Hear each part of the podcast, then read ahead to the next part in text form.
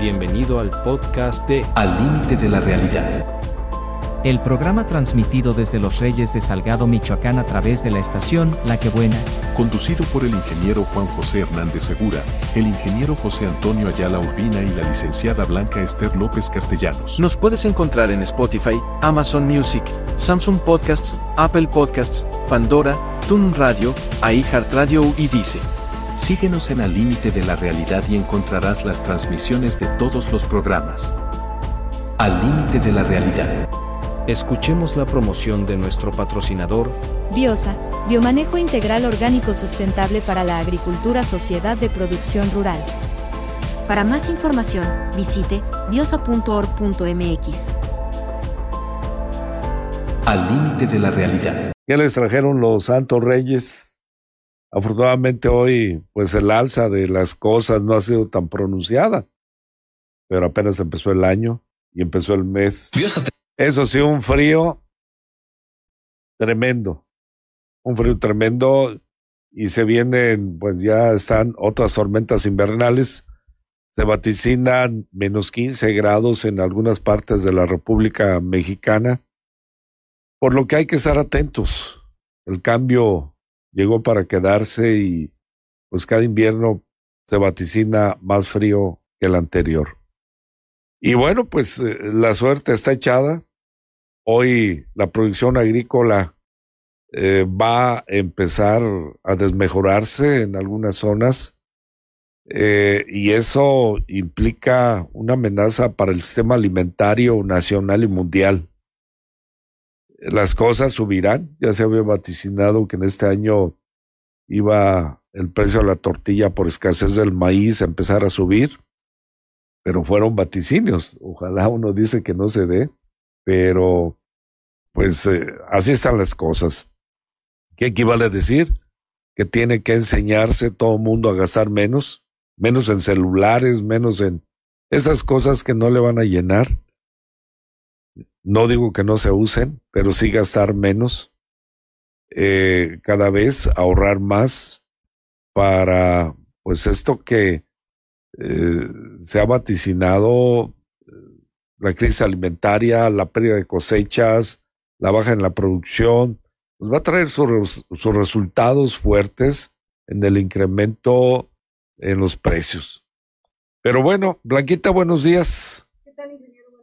Buenos días a toda la gente que ya nos está escuchando en este programa de Al Límite de la Realidad. Bienvenidos hoy en este primer sábado de, del año 2024. Hoy tenemos a un personaje que ya tiene varios años dirigiendo una organización eh, y va a ser importante que charlemos con él, lo que nos diga, sus experiencias, pero partamos de un hecho real.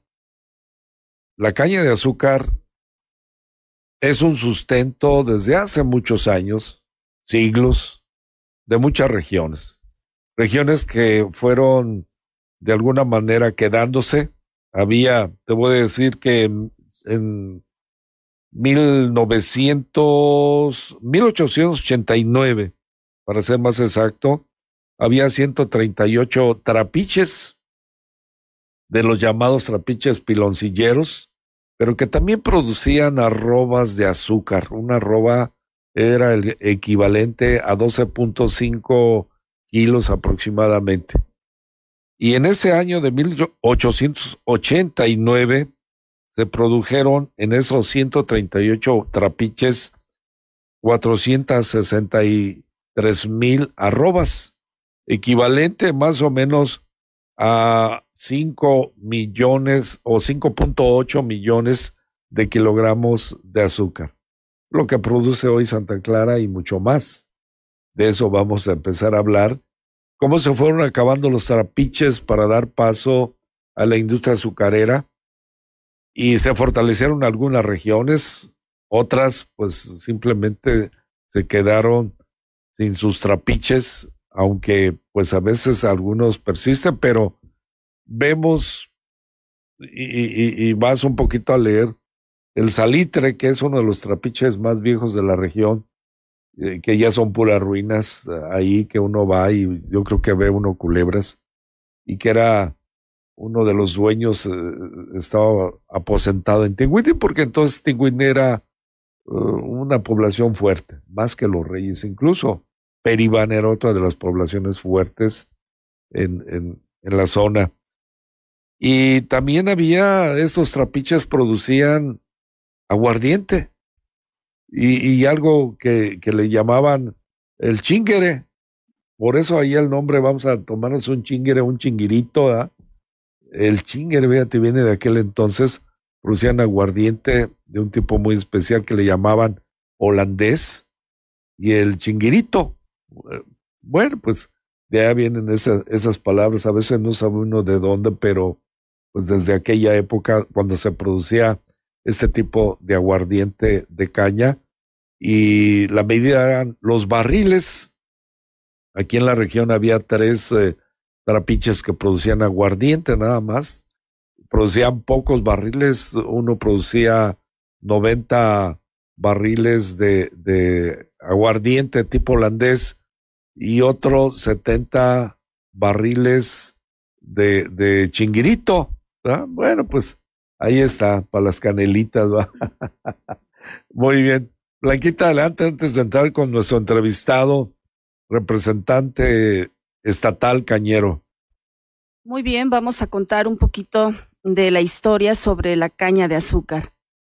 El cultivo de la caña de azúcar fue introducido a la provincia de Michoacán por el encomendadero Taximaroa Gonzalo Salazar en los primeros meses de 1544. Por ese tiempo, haciendo uso de sus influencias, este encomendero,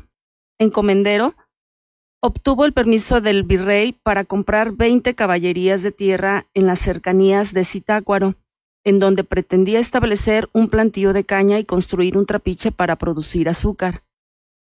Para 1551, en algunos documentos se hablaba del éxito que ya tenía el trapiche en Zitácuaro, de donde se enviaban cargamentos de azúcar y otros productos derivados de la caña a la Ciudad de México. Unos años después, el cultivo se extendió a otros lugares de la Tierra Caliente, incorporándose a los paisajes tropicales.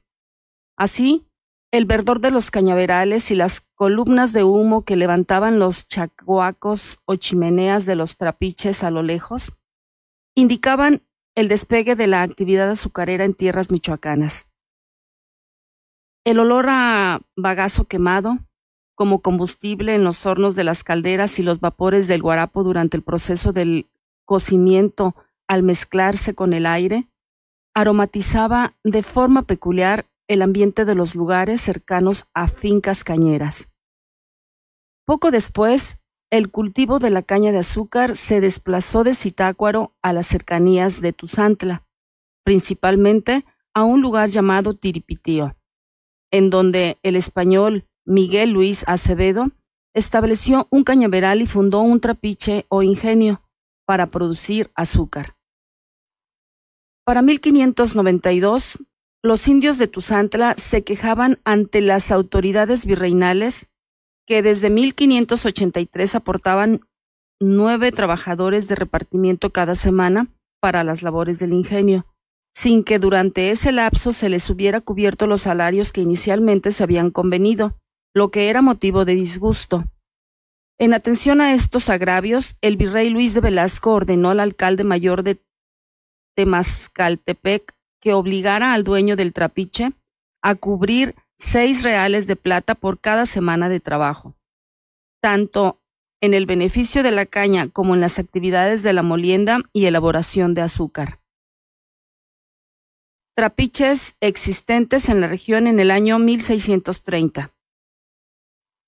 Eh, había uno en Peribán sin nombre.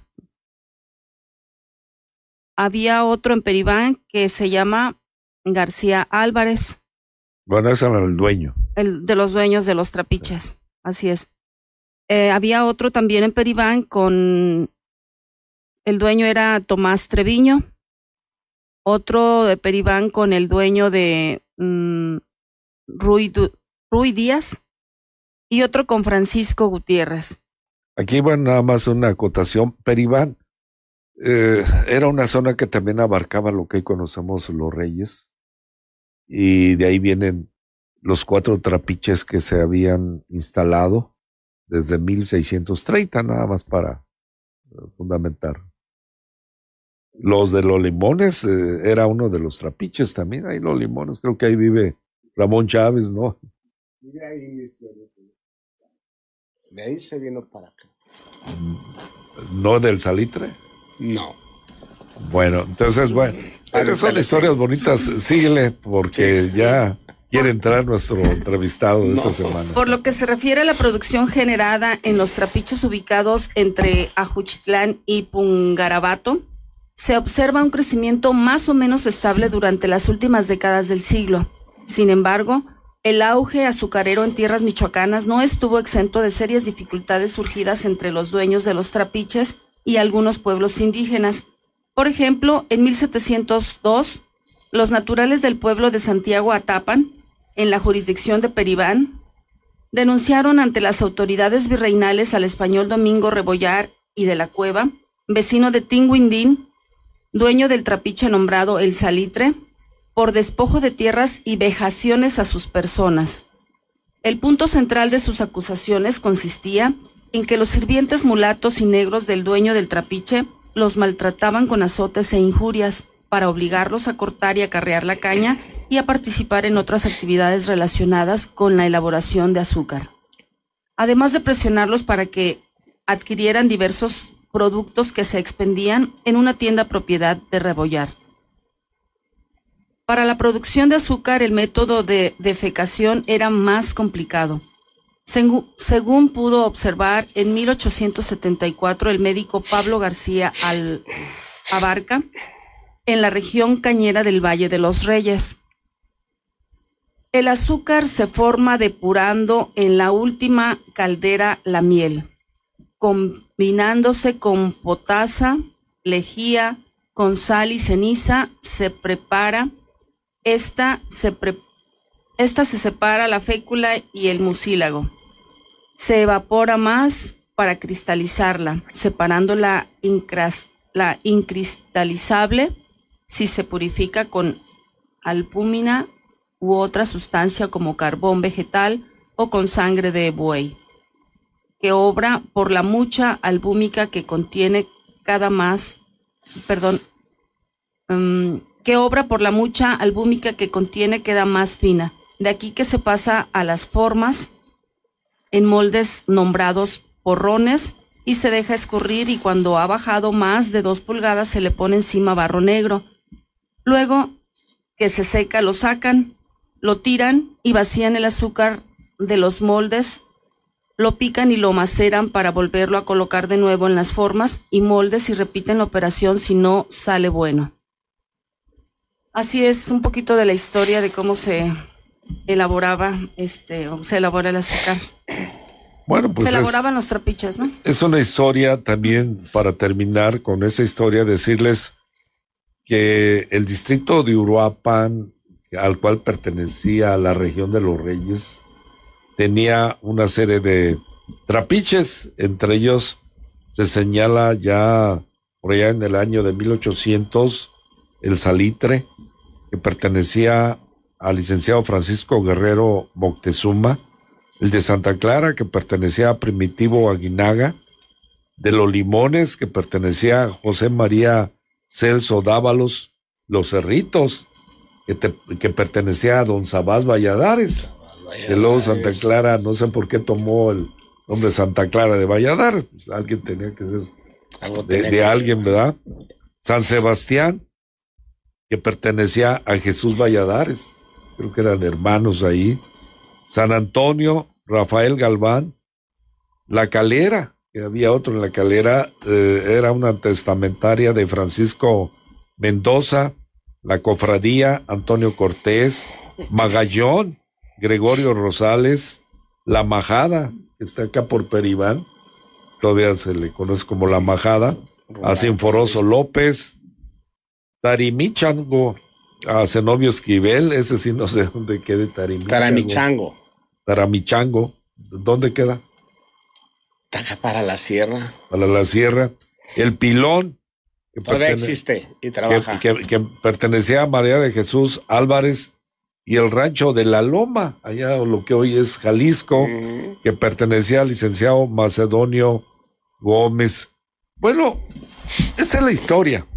Y con esto queremos apuntalar que la región pues ha sobrevivido económicamente gracias a la caña de azúcar, que ha sido o que ha mantenido una estabilidad económica después de muchos cultivos. En- recuerdo que, que los reyes tenían sus fábricas de, de arroz, porque aquí también había rosales, Sí, señor.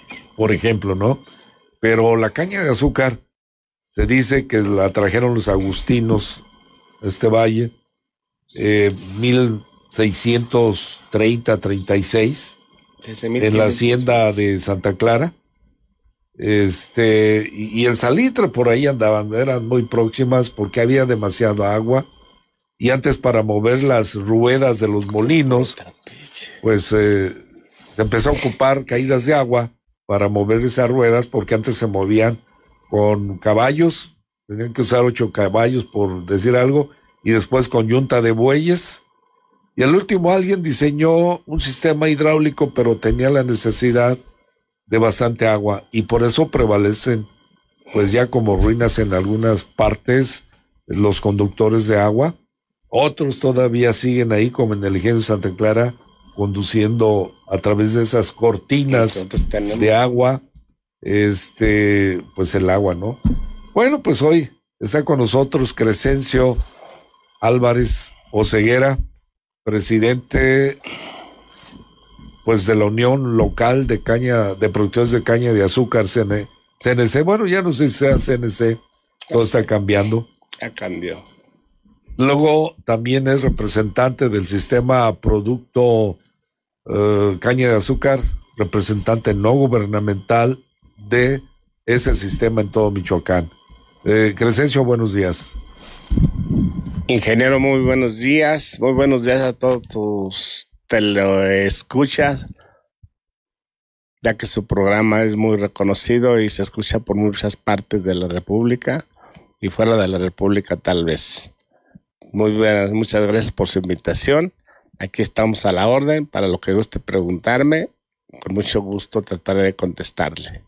Bueno, la primera pregunta sería cuándo empieza ¿La zafra? la zafra, ¿verdad? Porque todos los esperamos. Hoy, eh, insisto, la caña de azúcar ha sido pues una fortaleza para la región. Sí, La zafra, ingeniero, siempre hay una programación desde anticipadamente para preparativos de como albergues, como contratación de mano de obra de cortadores foráneos, ya que aquí no hay, pues usted sabe, aquí la mano de obra se está escaseando no únicamente para el campo, sino para muchas, muchas tiendas comerciales. Nosotros debimos de haber empezado la quema el 16 de diciembre, corte 17 y 18 acarreo, 19 y 20 ya para iniciar molienda. Uno pone y Dios dispone, uno propone y Dios dispone. Entonces, debido a las lluvias que se generaron ahora en noviembre y diciembre, nos cayó un aproximado de 249 milímetros. Lo que no cayó en todas las aguas, cayó en estos días. Del 16 de enero hicimos una reprogramación para el 20 de diciembre, perdón, para el 23 de diciembre. Pero se nos vino otra y otra vez a checar campos, todo suelos.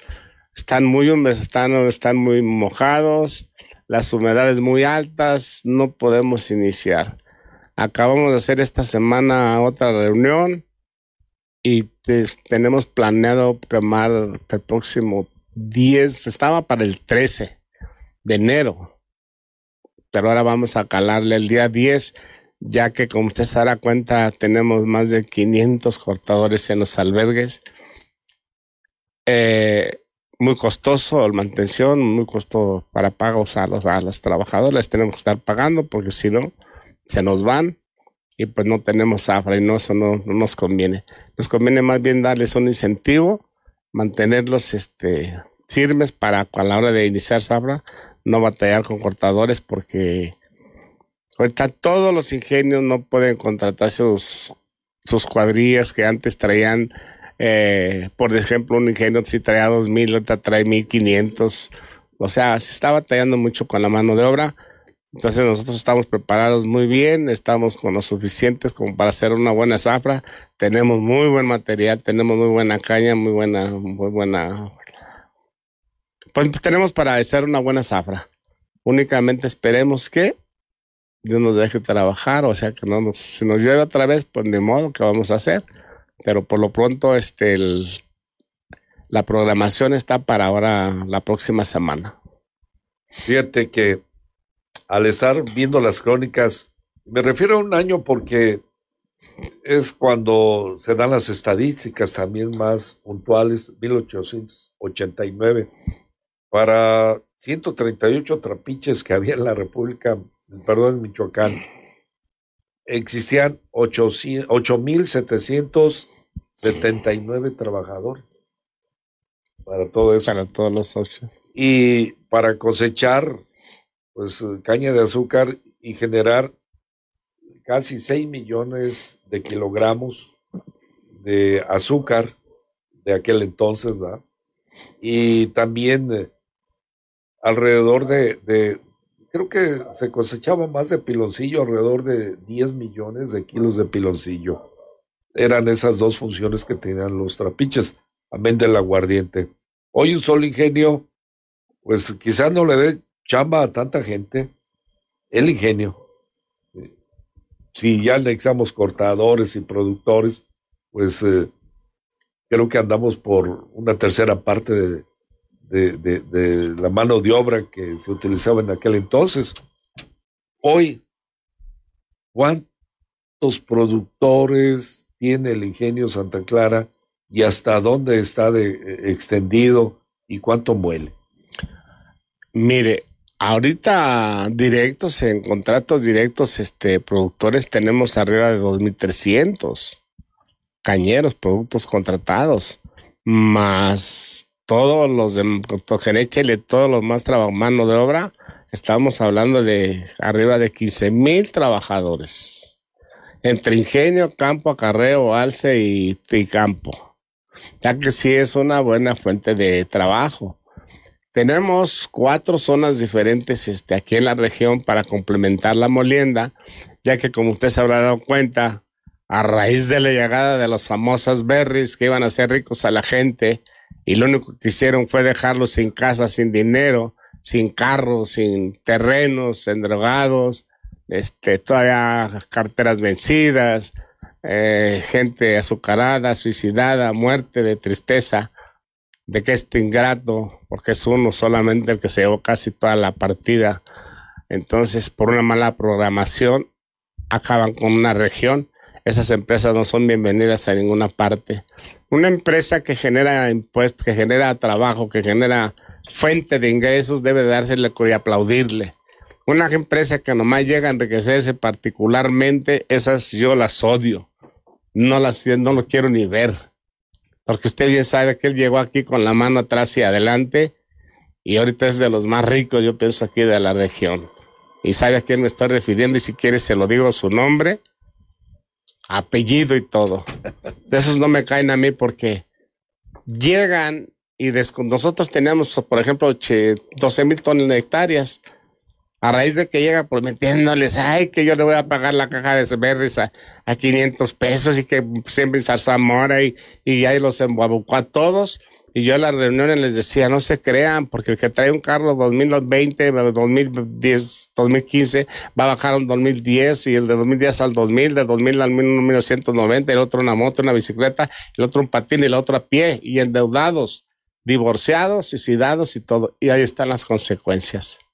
Campo abandonado, la gente ya no haya qué hacer, está esperando que llegue nada tal vez a pagar esas rentas incosteables rentas que no puede un cultivo y más máximo ahorita con los precios que tenemos, que no hay precios de nosotros de garantía sí tenemos precio, pero todos los demás cultivos, ¿quién? Que le entren, que venga otra vez a prestar y a darle. Acaba quitado poquitas casas, tiene pocos terrenos, pocas carros y pocos pocos este deudores. Entonces, este pues que le entre, que le entren a la gente uno les advirtió que no le entraran porque, porque este, pues se veía, se veía porque yo, yo, yo lo viví los primeros años antes de entrar aquí. Fui productor y le prometían una caja de, de, de berries a 100 pesos. Y a uno le daban 30 pesos de, de, de anticipo. Iba por mi complemento y en lugar de 70 pesos me daba otros 18, 20 o 25 pesos de vete mucho a Zamora. Yo no soy tu burro para andar este, con, sin, ofender a los presentes y a los radioescuchas que crearon todos en la Zamora. Estoy en la radio, hija, ahorita te hablo. Este, entonces, una empresa cuando llegue a una, una región debe de tener una logística, una visión, dejar decir una programación de siembras adecuada, una, una buena siembra, una programación es cuando se dice, mira, vamos a sembrar nada más 200 hectáreas. ¿Para qué lo soltaron como borreos? Sembrando en chiqueros, en aguas negras, aguas que, ni para nada. me gustaría que hubiera llegado a Estados Unidos y le hubiera cuarenteneado a ver qué hubiera hecho ese tal hombre. ¿Por qué esta empresa de nombre en inglés, por qué no ha quebrado? porque lleva un orden de siembra. Él dice, vamos a sembrar 100 hectáreas y se juntan los socios y dicen, ¿quién quiere sembrar? No, pues yo nada más puedo sembrar dos hectáreas, bueno, a ti te doy tres, la reparten. Hay, hay capacitación, hay inocuidad, hay observación de que de aplicaciones de los buenos, de las buenas este, fertilizadas, de las buenas fumigadas que dan, aunque no dejan de llevar tus químicos también pero por lo menos está dejando vivir, sobrevivir a la gente. Son los únicos que les he visto estrenar camioneta. De todos los demás puede llamar ahorita alguien y que me calle la boca que diga que estrenó una bicicleta, una moto, una camioneta de, de, de, de las azamoras del, fuera de la empresa Driscoll. De la que sea, que llame y diga, cállese, no bocón, yo sí estrené. A lo mejor puede haber una excepción. Alguien que se ha trabajado fuerte y ha trabajado duro, ha invertido, porque también la vemos como en todos los cultivos, gente que queremos ir a, no queremos ir a trabajar y para todo pagamos. Los cañeros hay también. Hay que para no a quitar una presa, poner esto, pagas sus 500 pesos y todo eso le viene reeditando en sus costos, sus utilidades.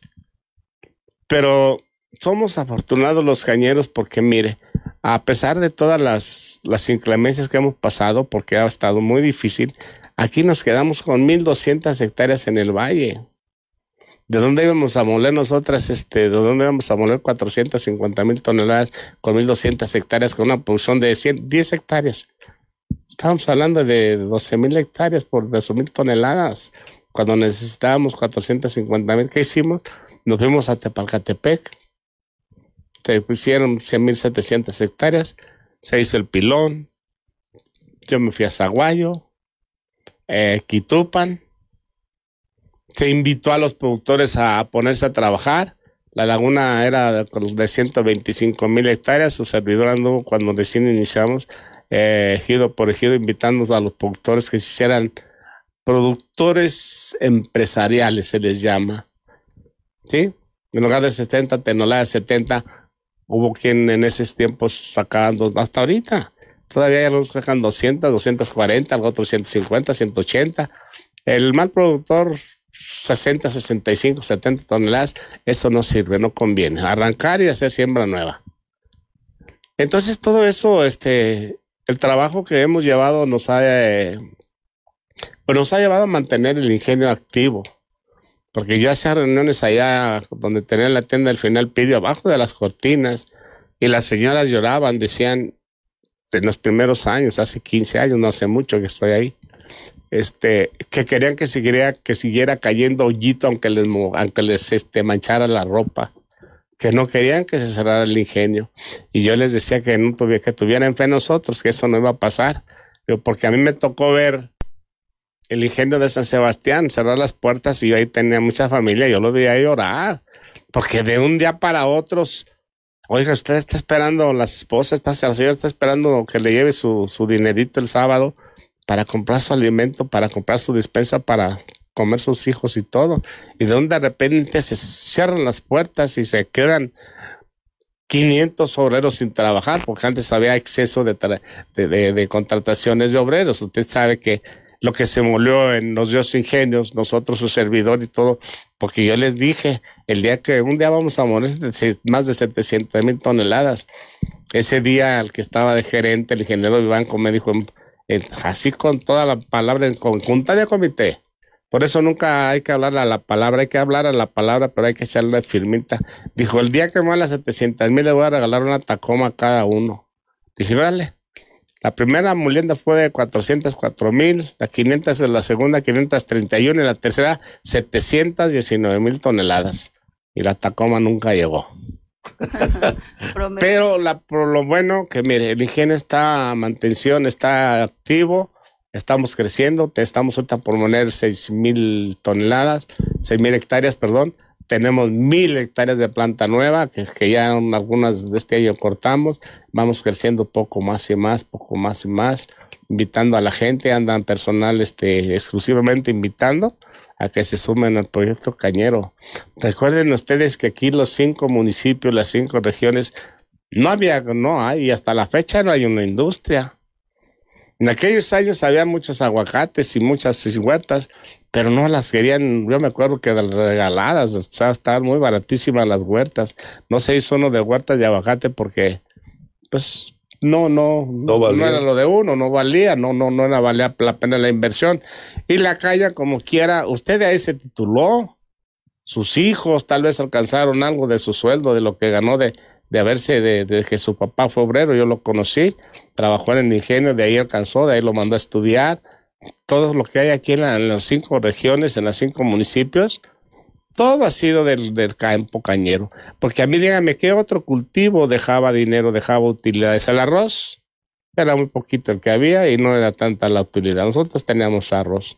Entonces, creo que debamos de, de fortalecer todo el campo pero debemos darle prioridad al que está en, función, el que está trabajando, para que se pueda extenderse a, otros cultivos, pueda, pueda prestar, pueda asesorar o pueda, pueda reinvertirlo y que esto no vaya, no va, y no va a pasar porque estamos trabajando muy bien.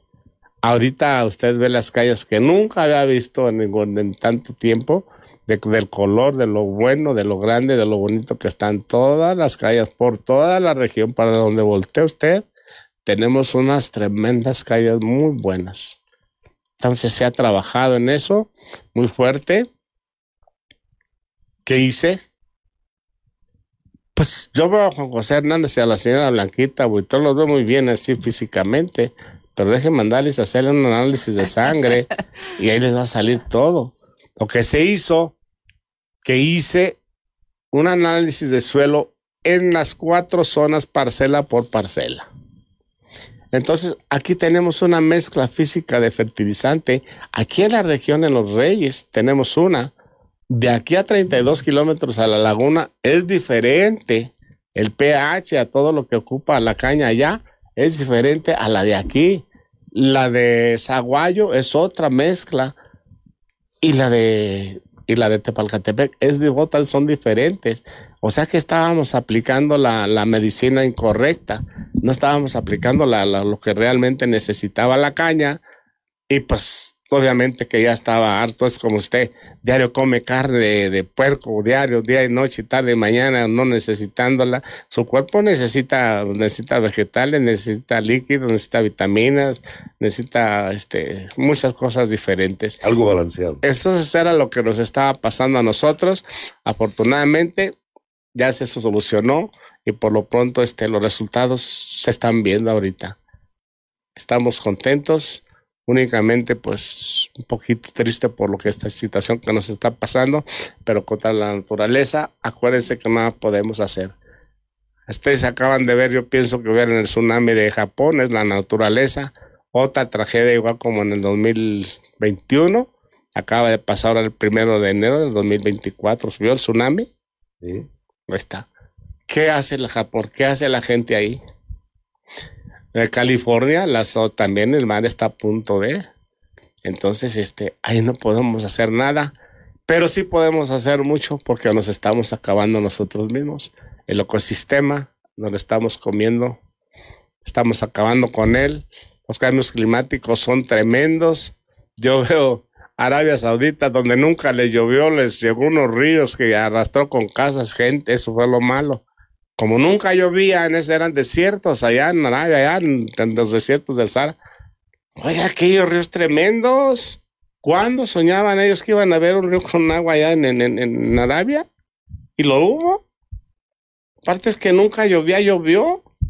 Entonces, ¿qué cambio no lo estamos, nosotros tenemos la culpa, porque ahorita pasamos por aquí, vemos una, una sierra bien bonita con 100, 200 hectáreas de pino, y pasamos de allá para acá de repente y ay caray, ¿y ahora qué se hizo? Entonces el calentamiento global es lo que está ocasionando. Los desgastamientos de Alaska, de esos témpanos de hielo, todo eso está, está ocasionando el calentamiento global y, no entendemos todavía aún viendo lo que estamos ocasionándonos, seguimos como las mulas, somos unas mulas tercos a seguir autodestruyéndonos y autodestruyendo el, el, el, el sistema, el sistema este, el medio ambiente. El medio ambiente. Entonces otra, esa es una. Si usted va a la presa de Chilatán, puede meter un coche por arriba de los botes kilómetros y kilómetros de botes, de basura, de todo, de, de, de mugre, de todo por lo que hay arriba de la, de la presa de Chilatán. ¿Cómo es posible eso que estemos viviendo en este tiempo, en el siglo XX, eh, este, viendo esa putrefacción, todo ese mugrero? Y todavía no nos concientizamos, todavía somos unos cuinitos, cuinitos son marranos. Yo veo gente que va con bolsas de comiendo y en lugar de guardarla ahí, parece cuino por la ventana para un lado y el hijo por el otro lado aventando vasos y todo. Para los que no saben, se estaban preguntando quién hizo la campaña de limpieza. La campaña de limpieza la hizo, la hizo su servidor. Fue Crescencio Álvarez el iniciador de otra vez de campaña de limpieza de basura de caminos de terracería laterales desde los últimos de Acupataro, de Los Limones, Santa Clara, Peribán, Los Reyes. Ve ahorita qué basura, no hay mucha, porque ya empieza a ver otra vez, como le digo, somos cuinitos. Se ve bien bonita sin basura, esos montones de basureros, ¿sabes? Para el presidente que mande su gente a limpiar o a cuidar de perdida, ya que no limpian ni recogen ahí en el panteón, hay dos basureros. Uno en la mera esquina de los empaques, se los dejé limpiecito y ahorita que pasé vi unas bolsitas y vasos regados. Y más adelantito, como donde termina la casa esa de Pumarrosa, se le llama así, la casa que está al lado izquierdo, se pone a la derecha otro basurero, otro montón de basura. También se los dejé bien limpio y todo, pero ya empieza a ver. Entonces hay que cuidarlo. Nosotros yo invito a toda la gente, no únicamente al presidente, porque no puede cuidar a toda la gente. Nosotros tenemos que concientizarnos, los, los, los habitantes, de inculcarles a nuestros hijos. Tenemos educación y cultura, pero no sabemos aplicarla.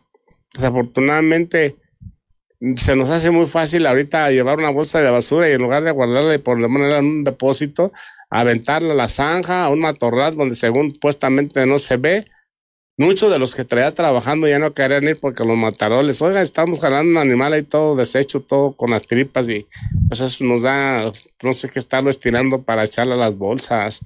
¿Qué hacemos? Le digo, pues mire eso, déjelo ahí para echarle cal o señálemele yo mañana lo tapo de cal o llevo diésel y lo quemo. Entonces, yo fui el que hice la limpieza. Me dio mucho gusto que hubo mucha participación de empresas Ahora sí cooperaron. Esas berries que tanto les deja dinero a tal la gente, ahora sí le entraron duro. Los invité el año pasado, cuando la otra vez que hice la campaña, no invité a nadie y fueron varias empresas que llegaron con bolsas, pues llegaron con las señoritas, llegaron con sus chalecos para reflejantes. Y ahora que anuncié, mandé anuncios aquí en Sport a la radio, invitando a empresas, a tiendas departamentales, que si gustaban cooperar con bolsas, con gente o algo que quisieran ellos aportar, este, el inicio iba a ser en los limones. ¿Y los ayuntamientos? ¿qué, ¿Con qué El ayuntamiento, a todos les invité y todos se hicieron presencia con bolsas y con todo. Un camioncito. Ningún mendigo llegó una bolsa de, plástico ni para nada.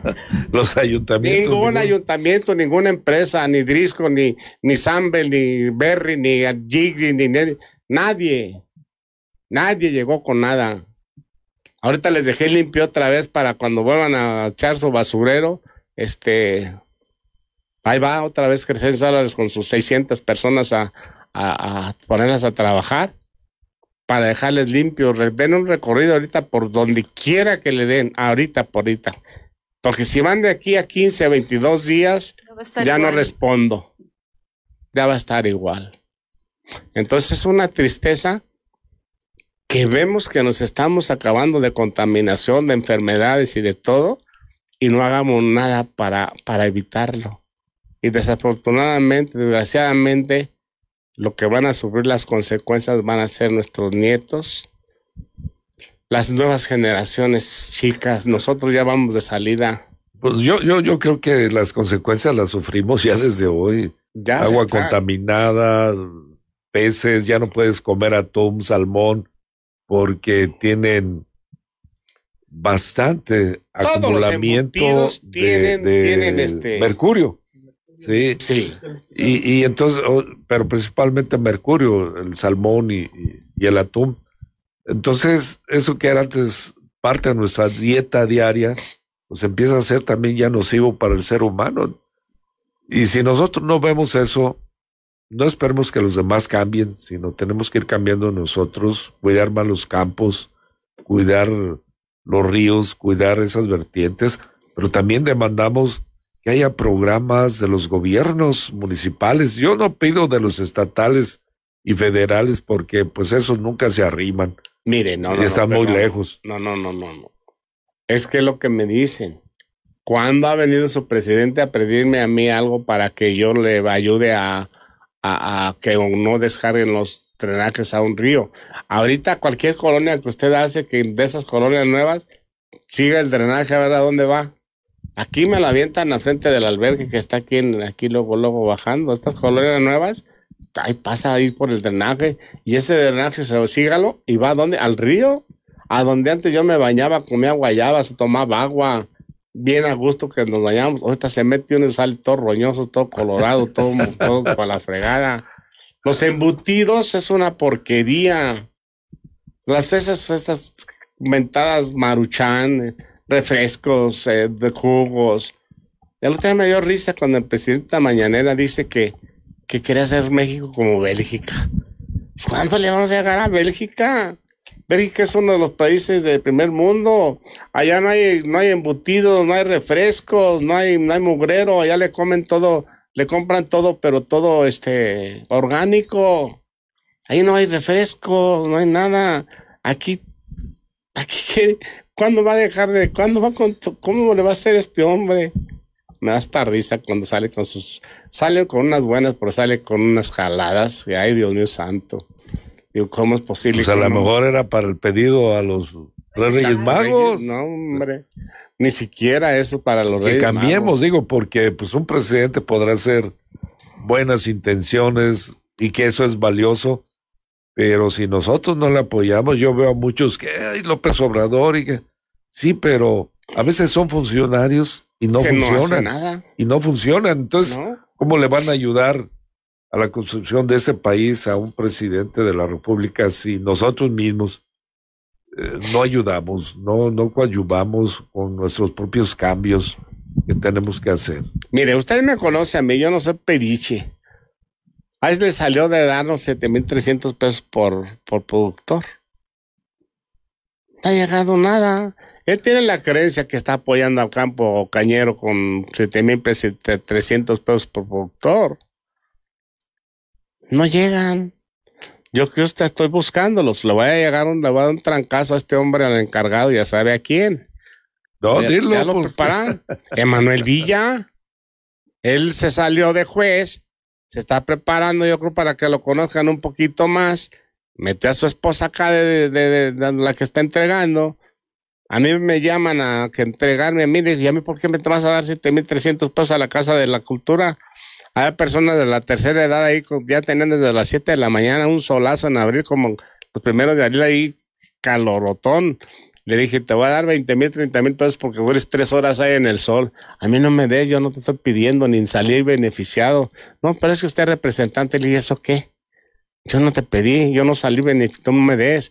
Te voy a dar tanto y párate tú en el sol ahí en el con, con, dale a esas personas que están en silla de rueda con muletos de 90 años, 80 años de la ciudad, dale su dinero para que se vaya por día o rénteles un salón digno, ¿dónde?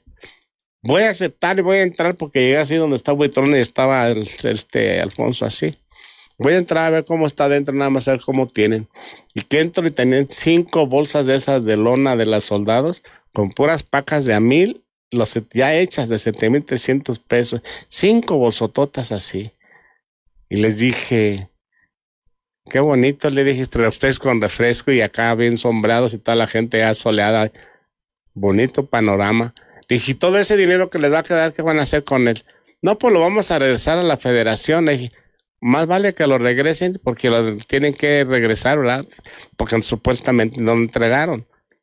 Pero le voy a dar seguimiento. Y ya estoy con una diputada, Blanca Estela Piña, con la senadora. con la senadora, perdón, con la diputada Mari, este, que me están ayudando para que me diga dónde está quedando ese apoyo de esos, de esos 10 mil productores de caña que tengo. Yo no soy cualquier cosa, represento más de 12 mil productores directos de los tres ingenios y en ninguno llega dinero. Y sale de la federación, ¿dónde está esa partida de dinero que está saliendo de hace cinco o seis años? ¿Dónde está? Yo quiero saber. Me quién como con la tubería del agua que iba, se iba a poner y Entonces, también el dinero. Pues a lo mejor. A lo mejor lo tienen enterrado. Ya está, no, ya está. Porque, porque son, son, son, este, son cosas que hacen muy mal. Ahí pidieron cuando recién padrones, la gente renegando porque le pedían el acta de nacimiento, la cruz de matrimonio, la liquidación, cuenta de banco, un montón de papeles y todo se les cumplió consultando, dándole su paquete bien hecho para que le depositaran. No, ahí va que le llegó a Telecom, eh, a Electra, a FAMSA, una orden de pago. Cuando se le dio un, un, paquete con su cuenta bancaria de ingeniero Juan José Hernández Bancomer para que le depositaran. Están tan en los años, en los 70, cuando Telecom, que no había otros, el otro, otro modo medio de mandar dinero. Más de aquí era, yo, yo estaba en Torreón en esos años, en el correo lo tenía enfrente y ahí mandaba mis cartitas. Ahorita hay tanta tecnología para que lo hagan Ah, no.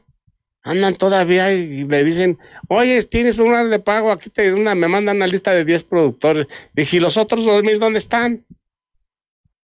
No, pues a mí me llegó esto nada más y orden de pago. Qué jalada, le dije. Se les entregó un paquete bien, bien hecho, estructurado, donde toda la información ahí la tienen. Y la que no ya saben dónde estoy, si falta algún productor, aquí está el padrón, mira tienen el, tiene padrón la Secretaría de Agricultura, tiene padrón a la, la, la Cámara de Senadores, la de Diputados. Nosotros entregamos cuatro padrones a las dependencias para que no tengan, no batallen, para que ahí le tengan listo, vean cuántos productores tenemos. Y, y llegarnos a, esa, esas personas, nada más a unos cuantos, a unos les, llega y por órdenes de pago, otros sí les hace su depósito a la cuenta bancaria. También no hay que ser, que generalizar todo pero están para la fregada. Ellos, nosotros los productores para la fregada. Pero ellos, ay, cabrón, qué bien están, porque pues imagínense cuánto le llega de 10 mil productores de caña. Nomás multiplique 10 mil por 7 por 3, 73 millones de pesos. Pues sí, así están las cosas. ¿O dónde estarán? Buena pregunta. No, yo le voy a decir dónde. Cuando yo descubra, le voy a decir dónde están y quién se va a ir. Porque se van, esto, esto va a caer. Tarde que temprano, pero va a caer y va a salir. Pues no creo que caiga. Yo no, cae, no cae porque Lo del agua, que era más poquito y estaba más dirigido. Incluso tú tenías la pretensión de que se irrigaran, si mal no recuerdo, otras 700 hectáreas más allá por los limones, con ese sistema de, de, de tuberías que iban a poner desde la captación de agua y, y, que hasta por allá y ¿dónde quedaron? ¿Dónde quedó las tuberías? ¿Dónde quedó ah, cerrado? No, sí. Sí las pusieron bien puestas. Ahorita lo voy a decir, nada más quiero invitar a, a todos los radioescuchas a que se sumen a,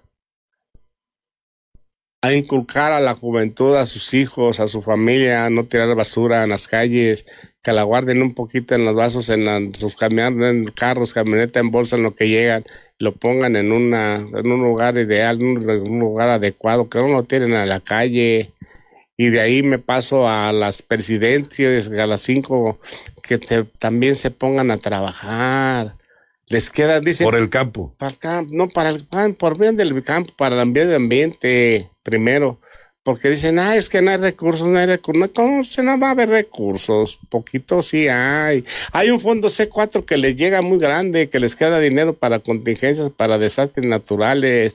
De que le agarren, que no chinguen, que pongan una cuadrilla a trabajar. A lo que anden limpiando, lo poco que, o que vean tirando basura, que lo multen, que hagan algo. Deberían, deberían de hacer lo que Estados Unidos. Si usted va a Estados Unidos y usted van con van, yo los veo porque yo tengo negocios a la salida de las fronteras y si andan fumando, si van comiendo y no traen dónde echarlos, se lo echan a la bolsa. Pero nada más salen a México y parecen marranos, avientan para un lado y avientan para el otro y para todos lados. ¿Y por qué no lo tiran en Estados Unidos? Porque si lo ven le van a dar un ticket, le van a poner a que haga una labor social, a que limpie ciertos kilómetros todos los días. Igual deberían de aplicarse aquí en México para que nos eduquemos. Como le digo, la educación la tenemos, pero no la aplicamos. Entonces yo invito a los presidentes, las presidentes, que se pongan, que pongan a su gente a trabajar para ver si podemos mantener limpio el campo, un, de perdida un tiempo. Este programa, este PCC le pusimos, los cañeros queremos, vamos, queremos una Navidad sin basura. Y inicié la campaña como el día 18 de limpieza. Ya que pasamos una Navidad bonita sin basura, de perdida está junta en bolsa. Pues se nos terminó el tiempo. Nada más voy a pasar una, una, una cuestión de Víctor Paredes. Dice, feliz año nuevo a todos. Del 83 al 98 sacamos varias veces en San Sebastián primer lugar a nivel nacional en el rendimiento de sacarosa en campo. Condiciones agroecológicas especiales del Valle Esmeralda. Sí, porque las tierras de San Sebastián, para que usted sepa, son tierras muy buenas. No son tierras como los limones, como la laguna. Yo porque digo porque tengo, tenemos cañas para aquel lado y la verdad son, siempre San Sebastián le ganó a Santa Clara diario en el Carmen en la producción de azúcar. ¿Por qué? Porque las tierras son, son, son las indicadas. Y nada más pues terminan los trapiches, hay trapiches todavía en el pilón que hacen alfinique, Mucha gente no conoce el alfinique ni para qué es. Y hacen alfinique. Lo tienen todavía trabajando. Las pues cortinas, nosotros nos quedamos con las cortinas, ahí vamos a pelearse, pero bueno, no pelearse, a recogerlas nada más, pero donde los ductos de agua caían a trapiche, ese grandote, estaba, no cabía en toda esta oficina de, para dar vuelta, para moler la caña, y el molino está en exhibición donde se molía la caña en los limones frente a mi casa, que es su casa de los limones, ahí lo tenemos en Santa Clara, ahí está guardado como una reliquia, no me lo quieren, no, pues necesito robármelo, porque no me, se lo trajeron de allá y ahí lo tienen en Santa Clara, pero Santa Clara inició la molida, inició el azúcar en los limones, donde vive, como usted dijo, Ramón Chávez, ahí se inició este, el trapiche de los limones y de ahí se pasó para acá. Bueno, pues eh, te agradecemos, Crescencio. Agradecemos a nuestro auditorio. ¿Ya fue todo? Ya, ya se pues terminó el programa. empezando. ya, ya ni Huitrón habló, ni Blanquita un poquito. O sea, agradecerte, Blanquita. Y va a las canciones de Agustín Lara. Y yo nada más quiero despedirme de todos los productores, invitarlos a los que tienen tierras desocupadas, que no la muelen, que nos echen la mano, no se les paga mucha renta, pero sí se les paga buena renta, o si no que la siembren ellos, les queda buen dinero, porque las tienen, ya están acostumbrados a esas rentas que, que no va a llegar nada y les va a pagar 40 mil y 30 mil de renta. No la va a haber ningún cultivo. Máximo, como está ahorita el aguacate, que el cabalía ya no quiere ni, ni saber de, de aguacates. Pónganse a trabajar sus tierras, señores. No estén sentados en la casa. Se siente bien bonito ir a, a las 7 de la mañana que le pegue el fresco a uno allá al campo a oler, así como olear la melaza cuando yo tenía mi camión. Ahí llegaba y me estacionaba con Doña Chucha y a comer canelita con pan y todo día y noche. Trabajamos en ese tiempo. Estoy hablando en el 68, yo tenía 12 años, ya tenía camión. Entonces, los invito a que, a que se sumen al proyecto Cañero. No va a haber nada, ningún cultivo, a menos que venga acá al mago y vaya a decir que trae una planta que les va a dar 100 mil cajas, 100 cajas por, por, por surco y se las va a, nada más se las va a pagar a 10 pesos, va a salir la misma. Y pues desearles un feliz año y que el 2023 eh, logrado lo que hayan hecho, lo dupliquen en el 2024, pero sobre todo que les dé y nos dé mucha salud para poder realizar todos nuestros proyectos, todas nuestras metas y desearles todo lo mejor. Y un pues abrazote para todos y saludos a todos mis cañeros y no cañeros, a todo mundo, inclusive ustedes que están aquí presentes. Muchísimas gracias por su invitación. Y este, estamos puestos para ahora que guste. Y cuando no esté, déjenos la mía, Vitrón. Ya no vamos a hacer cosas para que se clausuren. Bueno. Dale. Gracias. Eh, se quedan con Agustín Lara, Amor de mis amores. Arráncame la vida. María Bonita. Solamente una vez piense en mí y palabras de mujer. Espero que nos alcance el tiempo. Nos vemos. Al límite de la realidad.